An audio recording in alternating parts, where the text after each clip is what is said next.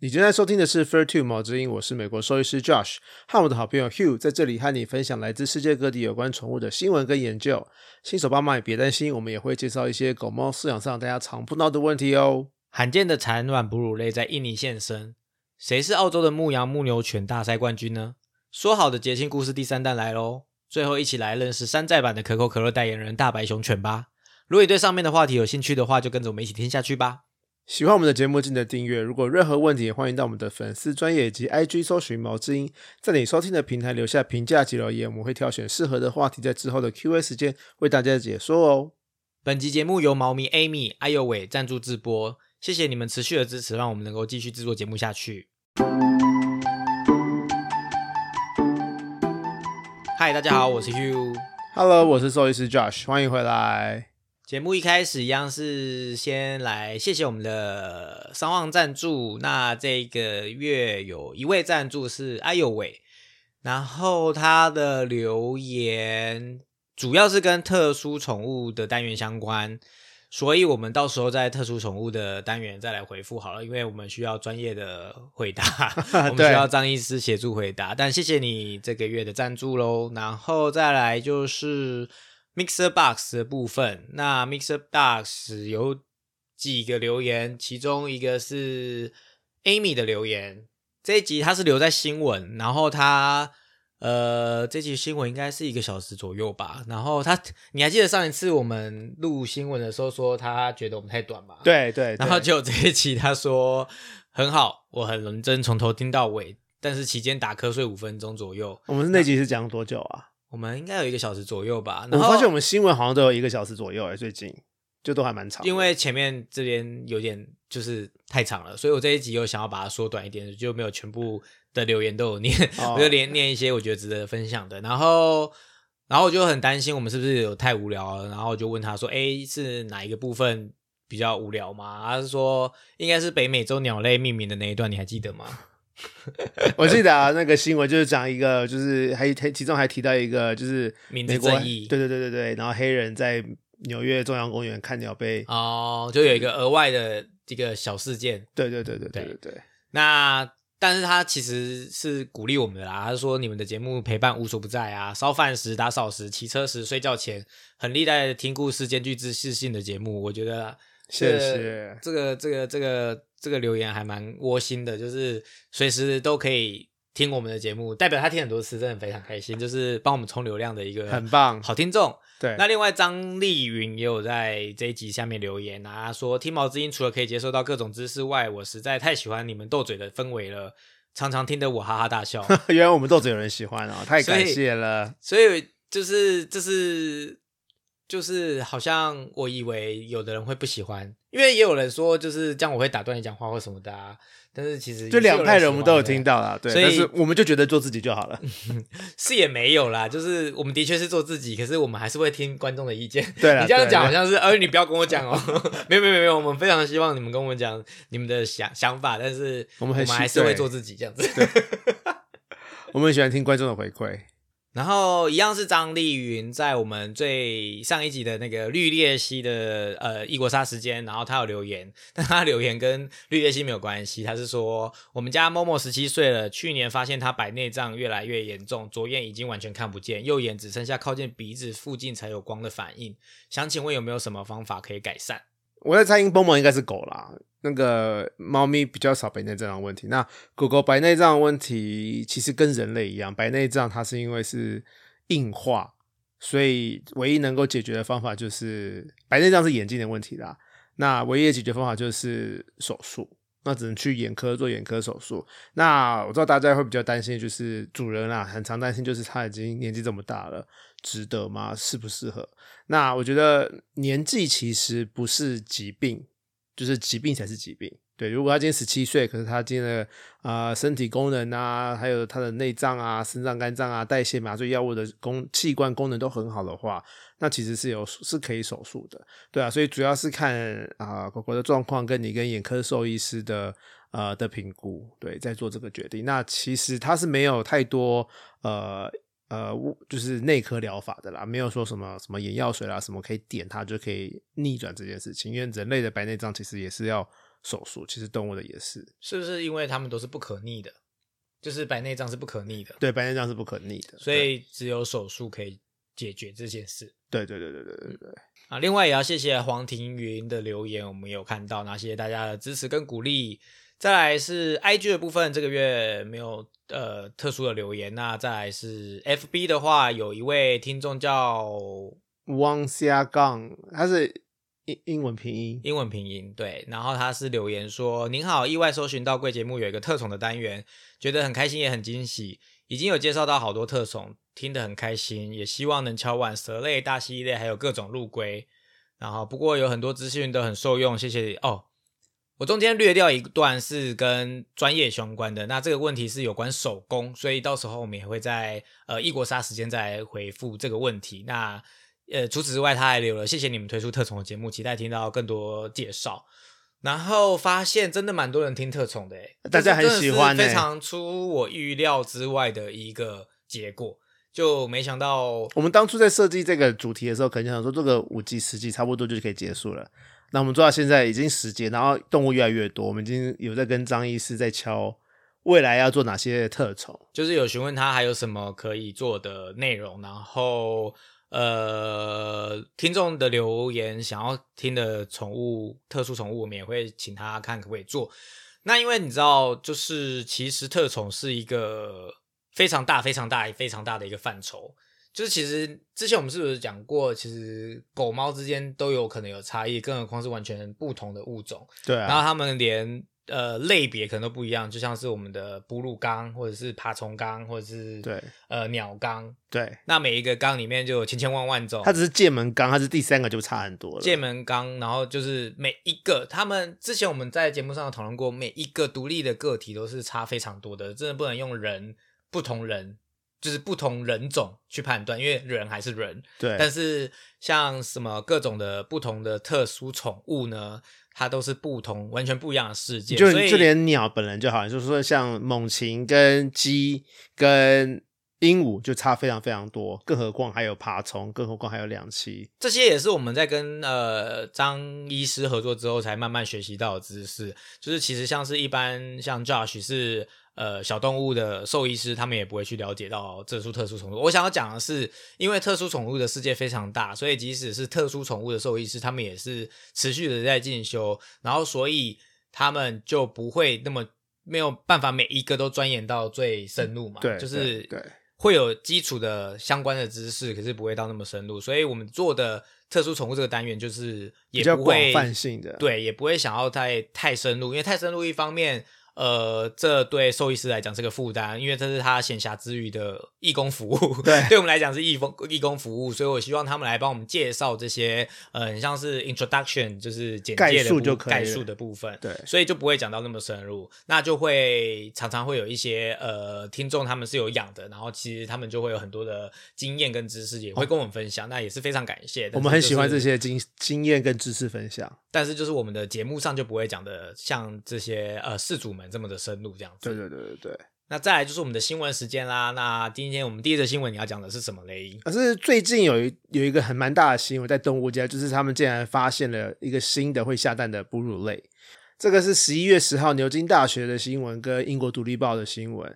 然后这个新闻内容是在说，呃，有一组动物学家跟探险队在印尼的偏僻的深山，一个叫 Cyclops Mountain，就是独眼龙山区里面拍照了一个。会下蛋的哺乳类，那我不知道大家记不记得我们在 EP 一百二十集的时候讨论过针眼，然后那时候我记得我们有讨论会下蛋的哺乳类，总共有两种动物，也就是针眼跟鸭嘴兽。那他们这次在印尼拍到的动物也是针眼，其实那它是一个已经超过六十年没有人看过针呃足迹的针眼，然后它的英文名字叫做 Adamboros Long-beaked Echidna。那 Adamboro 他其实是一个英国知名生物学家，他叫大卫爱登堡，不知道大家对他熟不熟悉。然后他也是一个非常有名的动物纪录片的旁白。要是大家有看过 BBC 任何跟动物有关的纪录片的话，都一定几乎都是他配音的。对，那这只针眼当初就是就是以他为命名的。对，那呃这只针眼在一九六一年的时候曾经被记载过一次。然后就再也没有人看过这个真言，而是那而且那时候记载是只有文字记载，它不是有照片或是影像的。所以这六十年来，大家都以为它已经绝种了。然后针眼因为是一个很小型的哺乳类动物，所以它的天敌很多，而且非常非常的会躲，所以一有风吹草动什么的就会躲起来。然后因为这个深山呢，它非常的靠近赤道，所以很湿很热，而且有非常多的毒蛇，还有其他有毒的动植物，然后还有吸血水蛭啊，跟有带源疟疾的蚊虫，而且地震也很多，所以非常危险，非常难抵达。然后研究团队在旅行的过程中，还有人摔断手啊，还有人的眼睛被吸血痣粘上，然后到医院住了两天才从眼睛取下来，然后还有人感染疟疾。那呃，研究团队到了目的地之后啊，为了要捕捉这个针眼的身影，他其实是做一系列的研究啦，所以架了呃八十台的摄影机，然后露营了一个月，就是在捕捉各种出现在那边的。昆虫、蚊虫，然后团队也在神洞中住了一个月，然后他们在最后一天哦，终于拍摄到这个针眼，然后这是史上第一次有这个针眼的影片跟照片，听起来真的是超级大阵仗的。首先有几个问题要先问一下，呃，会下蛋的哺乳类，它们特殊的名字吗？还是它就叫会下蛋的哺乳类？哦，为了这个问题的话，我特别去查，就是呃。会下蛋的只有两种动物嘛，就是针眼跟鸭嘴兽嘛，它们是唯一会呃产卵的哺乳类。那它们是自己的一个目，就是界门纲，它们都是哺乳纲嘛，所有哺乳类动物都是哺乳纲嘛。然后它们叫做单孔目，那这个目下面就只有它们两种动物而已，所以就只有这个单孔目的动物会下蛋。所以今天的针眼讲的其实还是针眼，只是其中一种针眼，对，没有被看过的针眼，对，就是新的针眼，不不能说新的针眼，就六十年没有被看过针眼。对啊，因为它其实是一直有，呃，应该说有，之前就有发现过，只是没有人看过真人，呃，真眼本人。对对对对对对对。那真眼，所以一般真眼是呃动物园或什么都看得到的，好像没有真眼，还是真眼版就很少找。真眼因为它是澳洲才有的动物嘛，所以我没有在美国看过真眼的。你搞不好澳洲看过吗？你不是去？有我在澳洲看过。哦，所以它是动物园一般是有可能有的。对啊，所以真眼。是有袋类，对它除了是有袋类之外，它还是单口目也会下蛋哦。对，那它不是只有在澳洲出现吗？为什么会在印尼？就是这个世界上其实有三百三十多种有袋类，那其中大概主要都是在澳洲没错，大概有七十 percent 的有袋类在澳洲，但是剩下的三十 percent 分布在世界各地。那主要分布的地方是在澳洲北边的印尼跟新几内亚。然后中南美洲也有，然后北美洲也有，然后我住的加州也有。然后让你猜，你知不知道是什么动物？搞不好你认识它。有袋类也好难哦，不知道。是美美国美国有一种有袋类，然后都是同一种，都只这种动物。就是针眼啊？不是，美国没有针眼，那就是鸭嘴兽喽。美国也没有鸭嘴兽，鸭嘴兽只有澳洲有而已。哦，有袋类，所以我刚刚想的是会下蛋的，不是有袋类是什么啊？不知道。你知道附属是什么吗？听过，不是单数复数的复数，它是附属，腹部的腹，对不对？不是正负的负。哦，对对对对对，有有有有。它叫 possum 啊，北美 possum，它是北美洲唯一的有袋类。哦，它是有袋的老鼠。对，它很巨，它非常的。我讲老鼠可能又错了，但是因为它是它不是啮齿，它是袋有袋类。哦，所以它其实不是老鼠，对啮齿类才老鼠是啮齿类。对，好好难好难好难，这个我们就不要再深入探讨了。对，但总而言之就是。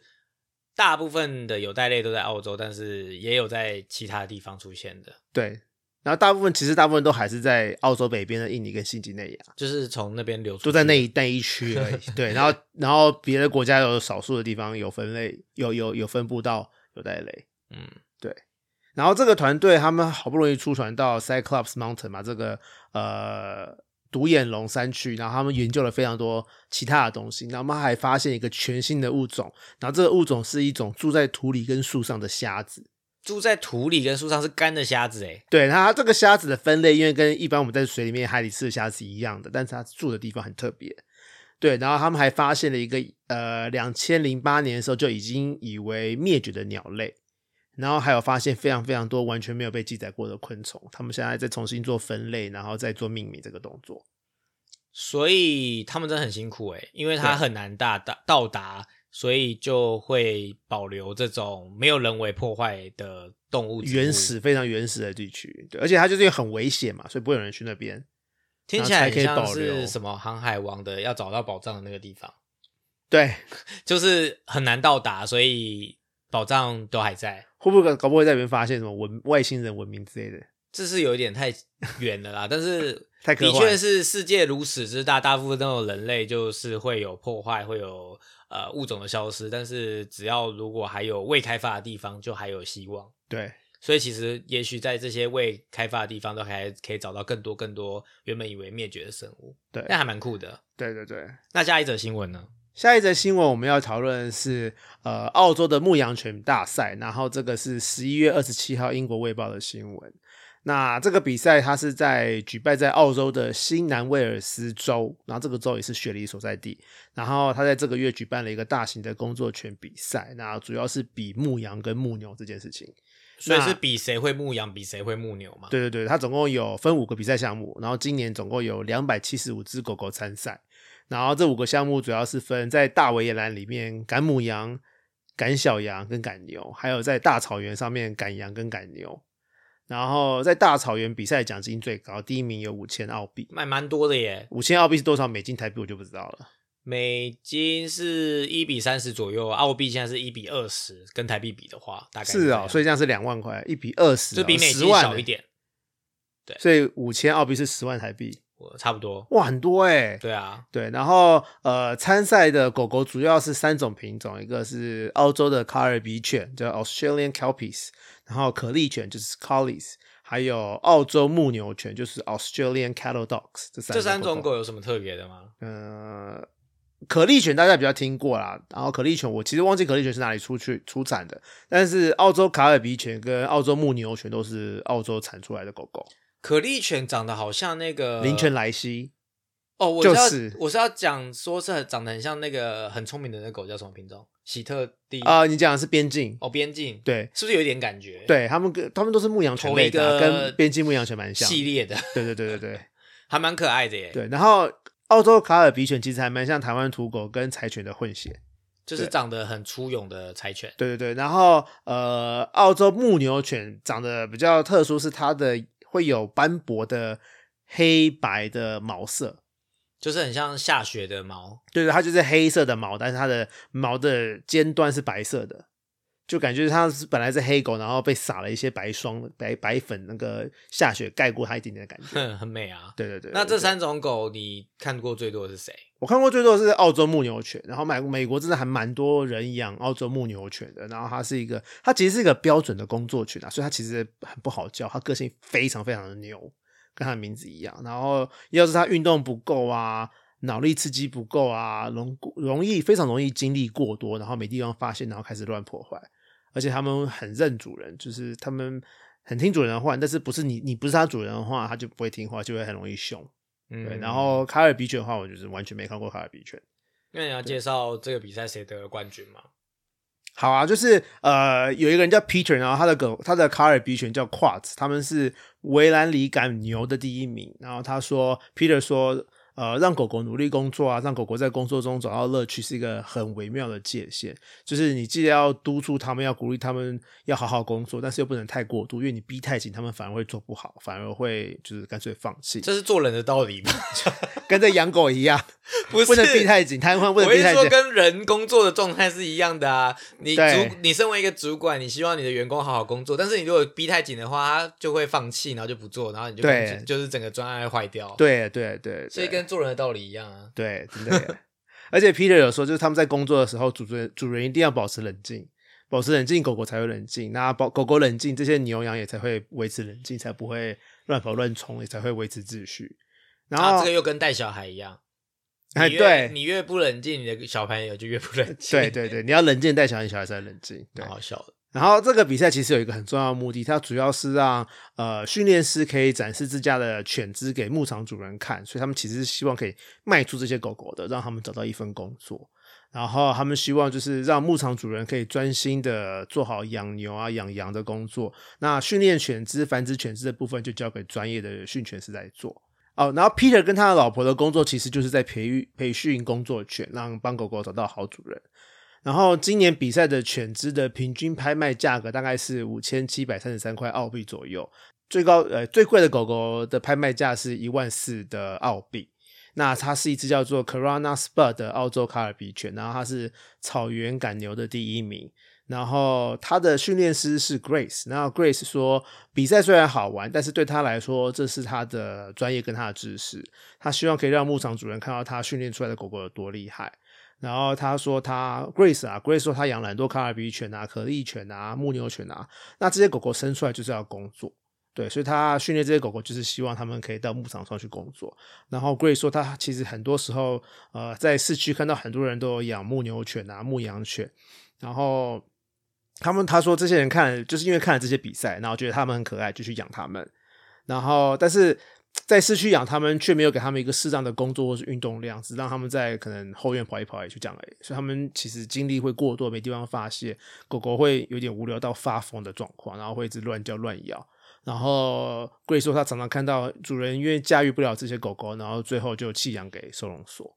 对啊，这也是我们之前一直有讲过的，就是呃，我们的品种单元主要也是这个这个意思啦，就是让大家先对这些狗有基础的了解，然后你才可以衡量自己的状态有没有办法养某些特殊的品种犬。对，像是这种工作型的，他们就需要精力消耗。如果你是一个上班族，然后住在公寓里面，可能就会比较困难。嗯哼，除非你整个晚上都在遛狗，然后让它去很大的公园跑，但是是狗公园，因为你知道它是要牵绳，不能乱跑的嘛。对，为了大家彼此的安全，所以。但听完你讲这个故事，我才知道原来这个是不是一般氏族的狗去比赛，跟我之前讲的比赛都不一样。这个是专业的训练师带着自己的训练犬去参赛的，听起来蛮酷的。对，可是蛮特别的。因为我之前有在澳洲打中打工度假过嘛，那你有碰过牧牛犬、牧羊犬吗？你有在牧？我没有在牧场工作过，都是在农场工作。牧场好像因为它都已经聘了 不是人的 狗，所以好像不太需要人在牧场工作，所以我没有在牧场工作。但是我只是想要说，就是在像这种像澳洲，它算是以。就是农牧这种行业是蛮大型的一个工作机会，对，所以他们其实非常多的农场，所以像这样子类型的比赛，我相信应该是蛮多的。其实它每一个州都有，对啊，只是大最大型的好像就在新威尔斯州，这个我就不知道，因为我真的时候没有看过这比赛。但我要可以讲的，可以 share 关的的经验是，那时候待在澳洲的时候，我知道在美国是叫不一样的名字，就是他们会有巡回的那种。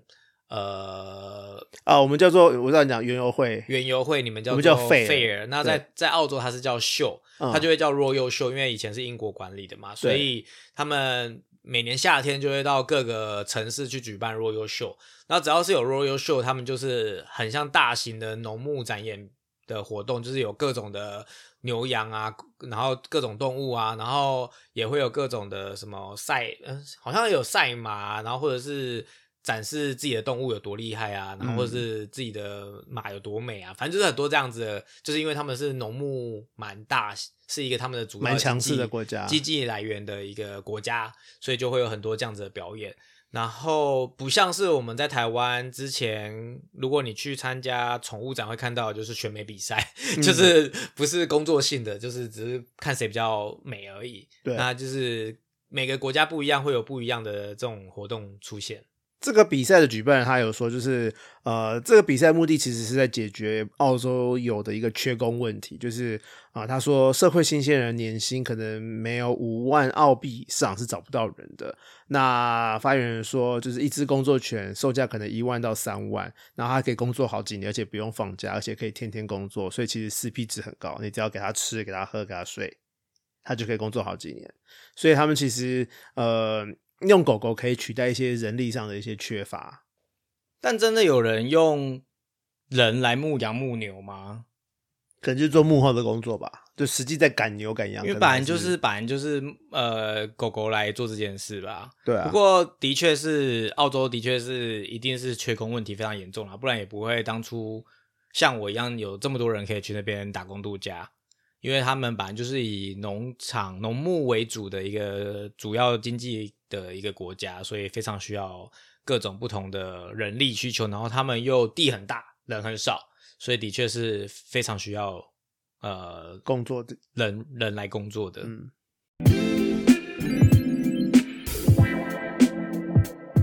今天我们的 Q&A 时间又到了哦。我们上一次的 Q&A 时间有答应大家，我们要继续做我们的节庆系列嘛。对，节庆系所以这一集上的时候，大概是再过一两个礼拜就是圣诞节了，所以我们这礼拜就来一个圣诞节的节庆系列，然后我们就把它放在 Q&A 的时间。那我们要做圣诞节，你可以想到什么可以跟是动物有关的呢？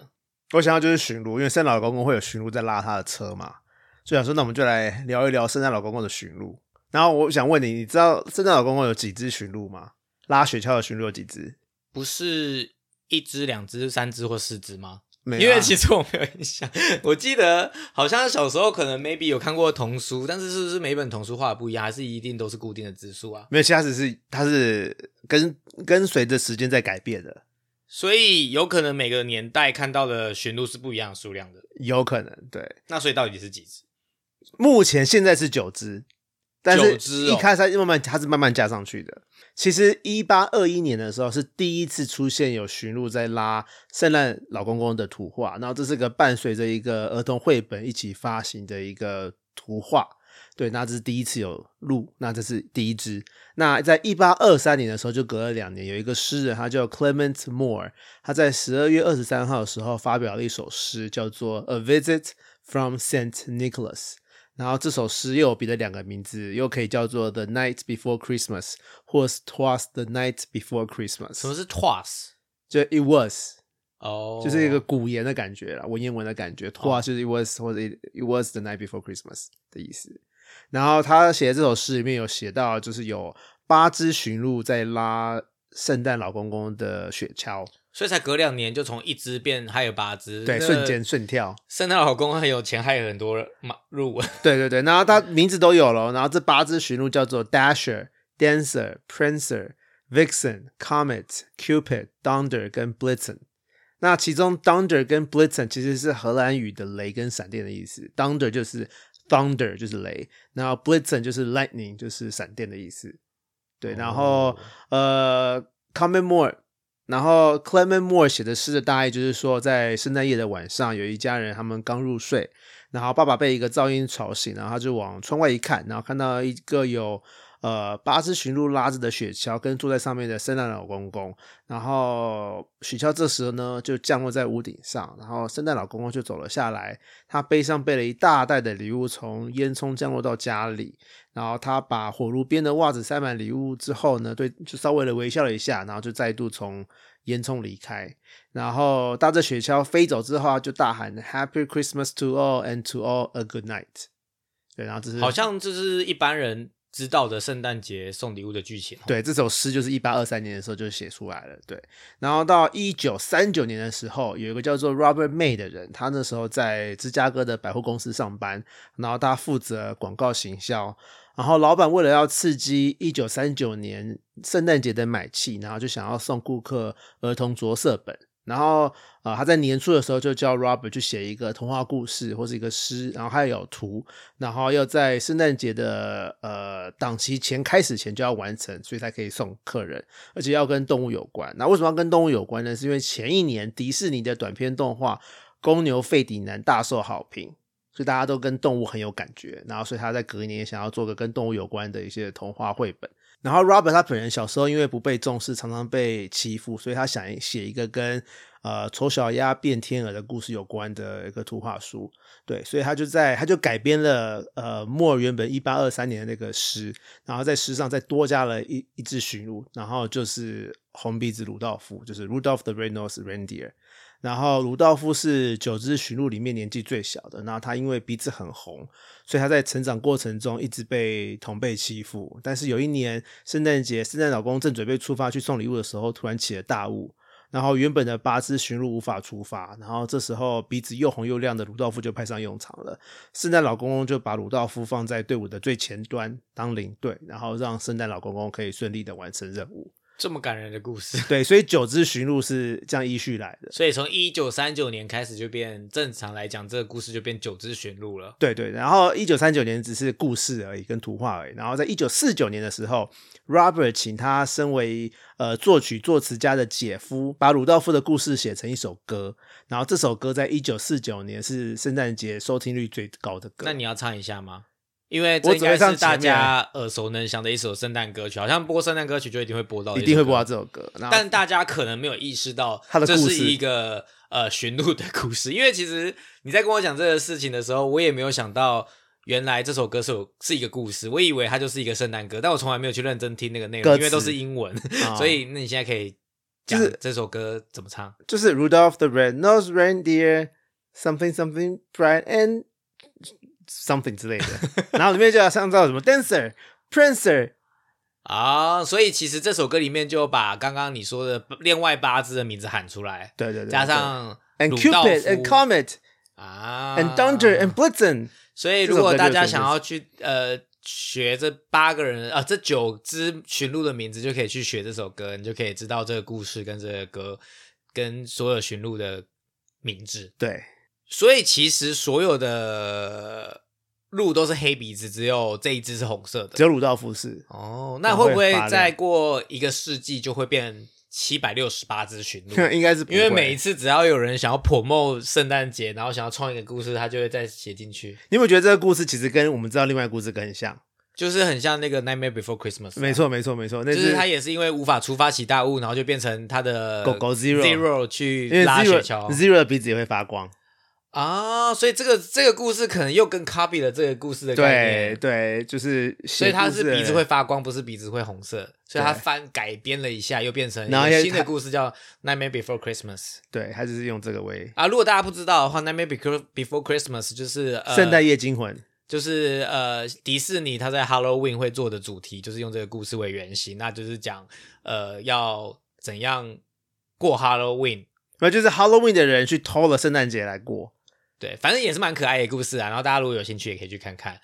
然后，那你要介绍一下什么是是圣诞老公公的故事？反正都已经讲圣诞节，就顺便介绍圣诞老公公吧。好，我做好这个准备了。就我不知道大家有没有听到，我一开始讲这首诗跟 Saint Nicholas 有关。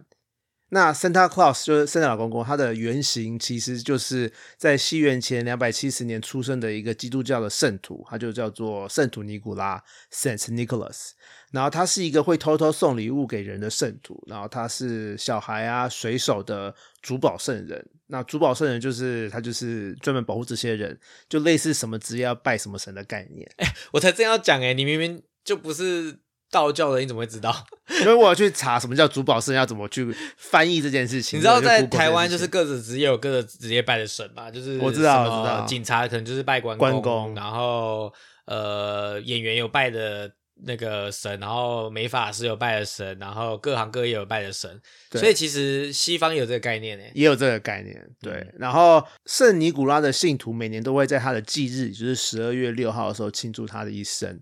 对，那呃，一七七三年的时候，圣徒尼古拉的故事跟着荷兰移民一起到了美国。然后圣徒尼古拉的荷兰语是 Saint Nicholas，但是荷兰移民都用小名，呃，就是用这个人的小名去称呼这个圣徒，也就是 Sinterklaas。哦，它其实是荷兰语，然后 Sinterklaas 最后就慢慢演变成 Santa Claus。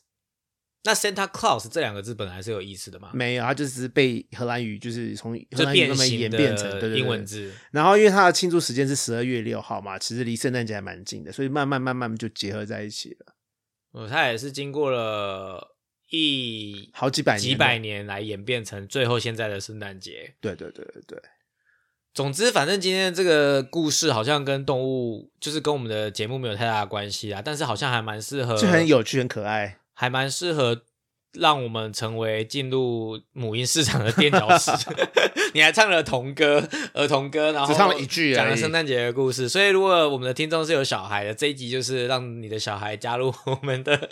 我发现我我们的节目其实还蛮适合小孩听的、啊，尤其是新除了我们有时候会爆粗口以外，但我们有尽量在克制啊，因为我们发现好像蛮多人会说哦，我带着小孩一起听啊，然后就是他们也很喜欢啊，对，以所以我们最近会我也蛮开心的。，对，我们不会变形成母婴节目啦，但是毕竟跟动物有关，可能如果有跟动物有关的，我们还是会一起讲。那反正我觉得应该也是蛮有趣的。那大家可以留言告诉我们喜欢这样子的故事吗？还是你们觉得哦，你们就还是专注在狗猫的喂教上面好了？那我们就会考虑看看，不一定会采纳。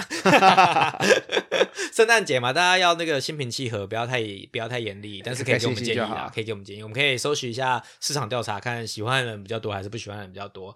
但是总之就是祝大家圣诞节快乐喽！在下一集新闻。闻前，我们不会再遇到大家在新闻节目上，所以就先祝大家圣诞节快乐，圣诞快乐 uh,，Happy New Year，哎，对耶，Happy New Year 跟 Happy Holidays 跟 Happy New Year，Happy New Year，对，好，对了，另外最后你刚刚讲到什么红鼻子，我就想到，哎，所以 Chip and Dale 也是这个关系吗？一个红的，一个黑的。但是它不会发亮。我不知道大家知不知道 Chip and Dale，Chip and Dale 是奇奇弟弟，奇奇弟弟但我不知道大大家但但大家知不知道大家知不知道谁是奇奇谁是弟弟？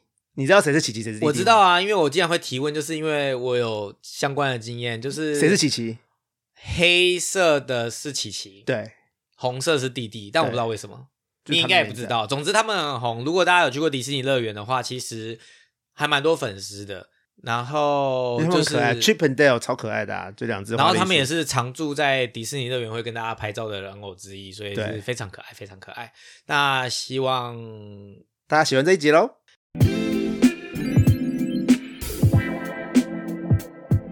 今天我们的品种时间，你要介绍的是什么品种嘞我要介绍大白熊犬，然后它的英文是 Great Pyrenees，？Pyrenees 是什么意思啊？还是没有意思？它其实是有意思。等一下它是一座山，等一下跟你讲。哦，所以你等下会介绍。对，然后它叫做 Great 的很伟大的某一个东西，它的名字。对对对对。然后我会想要做这一只动物，其实是因为想要配合冬天，然后大家冬天就想要北极熊嘛。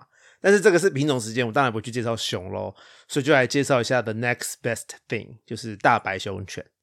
对，然后它是一个全白的巨型犬，然后其实在台美都不常见，我在美国在台湾没看过，在美国有看过几次啊，也，不常见。对，然后它的历史其实 Pyrenees 你刚刚问的问题还蛮好，就是它 Pyrenees 其实是一座山，它叫做庇里牛斯山，然后它在法国跟西班牙的交界处，然后是两国的天然边界，然后它还有一个国家公园叫做庇里牛斯山国家公园，然后它也是我超想去的一个国家公园。听你这么一形容，我好像听过诶，好像如果你有去欧洲玩的话，好像有些旅游行程会去这些地方。对，对对对，它好像是一个还蛮大的一个，只是你的翻译好像怪怪的，我没有看听过屁里牛斯，但是你刚刚的介绍好像有一点，有点有可能有这是这是台湾翻译耶，我确定，我很确定啊，对。但就好有点耳熟就是了。对，然后所以大白熊犬就是用这座山去命名的。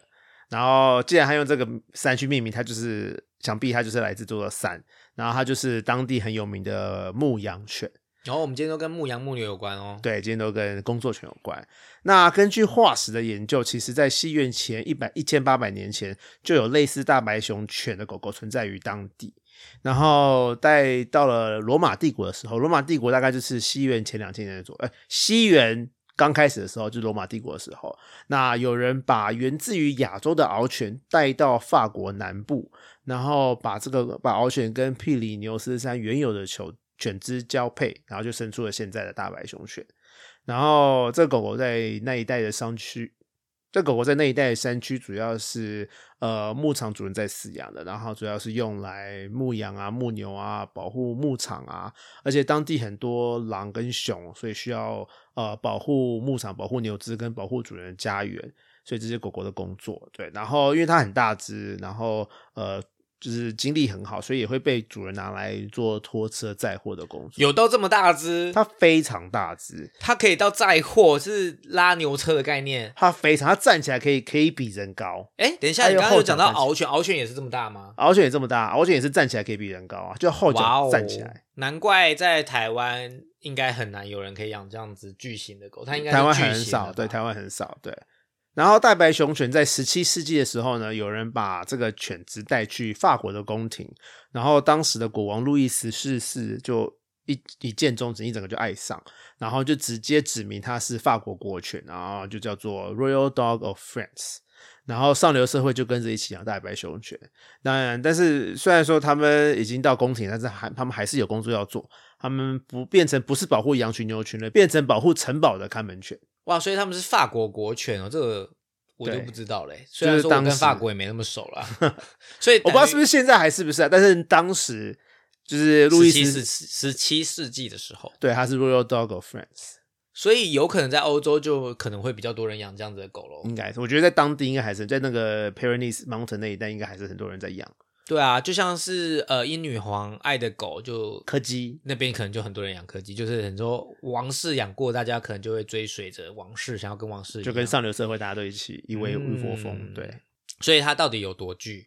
它它它很巨，它超级巨，它身高呃到肩膀可以六十五到八十公分，所以它光到肩膀就可能快一公尺了。就是一个小朋友高了，对，然后他体重可以到五十五到七十五公斤。那有可能比一个成年男人还过还重。对，哇，对对那会被扑倒哎、会啊，会不会会会不会它就是非如果你常大只。哦，所以你说你在美国有治疗过，对啊，那这手比我的手还粗。那不就要好几个人才有办法？不然这通常狗这种狗都很乖，它不是藏獒，啊它是大白熊，大白熊都很乖。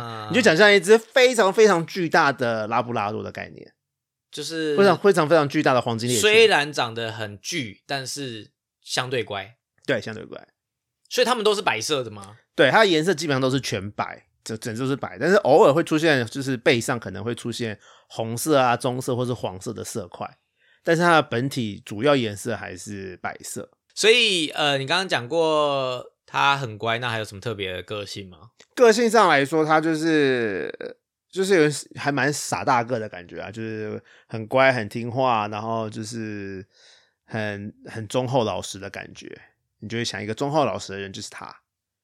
但是因为他是牧羊牧牛犬，所以他也是精力充沛吗？对他的那个呃呃运动需求跟脑力刺激是还蛮需要的，所以大家就是该做的运动啊什么的，还是不要不要忘记。虽然个性很好，可是你还是要用牧羊牧牛犬的呃对待方式去对待他们，不然他可能也会呃无力发泄。对对对对对，没错。那他有红颜薄命吗？嗯，我让你决定，就是基本上他们算健康，然后其他呃主要疾病跟其他大型犬差不多，就是髋关节可能比较不好啦，肘关节可能比较不好，就这样。但是它有两个比较特殊的隐性遗传的疾病。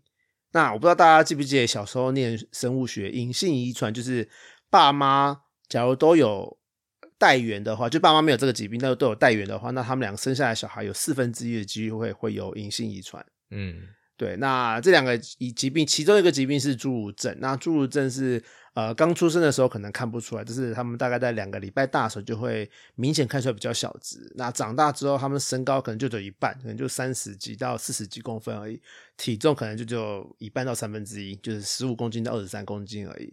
然后就是腿短、手短、身体短，有一点像是呃柯基的体型的感觉。那好像也还好诶。这个如果只是比较小只，顶多就变小白熊，比较大白熊。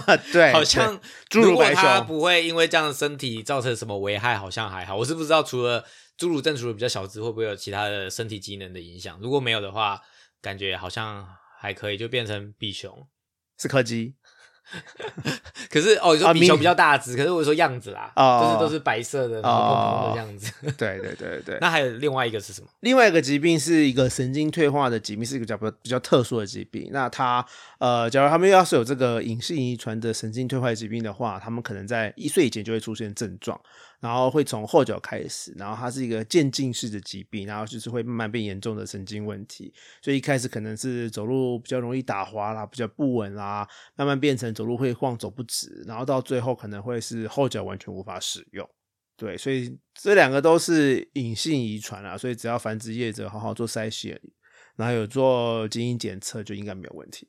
听起来好像应该还好诶，但是神经退化听起来就很严重，如果不小心有的话，就会影响到他的整个人生。对啊，但是如果是就像你说的，是隐性，所以如果有发现这样的基因，就不要去繁殖的话，就不会有这样子的悲剧产生。对对对，所以好像没有非常红颜薄命，但是就是巨型犬会需要面对的一些问题。对对嗯，但是虽然听起来没有红颜薄命，好像是可以养，但是因为它非常之巨，所以不太适合一般在都市型的饲养者吧。除非你可以有很多时间陪它，然后这种狗狗大的空间，这种狗狗大的大便，你都要用两只手去捞，你才捞得起来哦，你一只手是捡不起来的哦。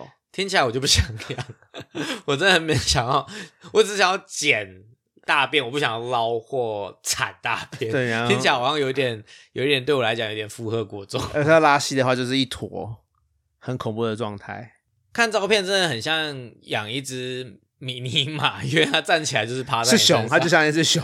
然后就是很像真的是巨型拉布拉多，真的是蛮可爱的。所以我相信应该如果有养拉布拉多，应该都想要有有这一只，可是其实有点困难啊，所以大家还是可以思考一下。但是就是多介绍一种品种给大家认识啊。那希望今天的节目大家喜欢哦。我们今天节目就到这边啦，那我们就下次再见喽，拜拜，拜拜。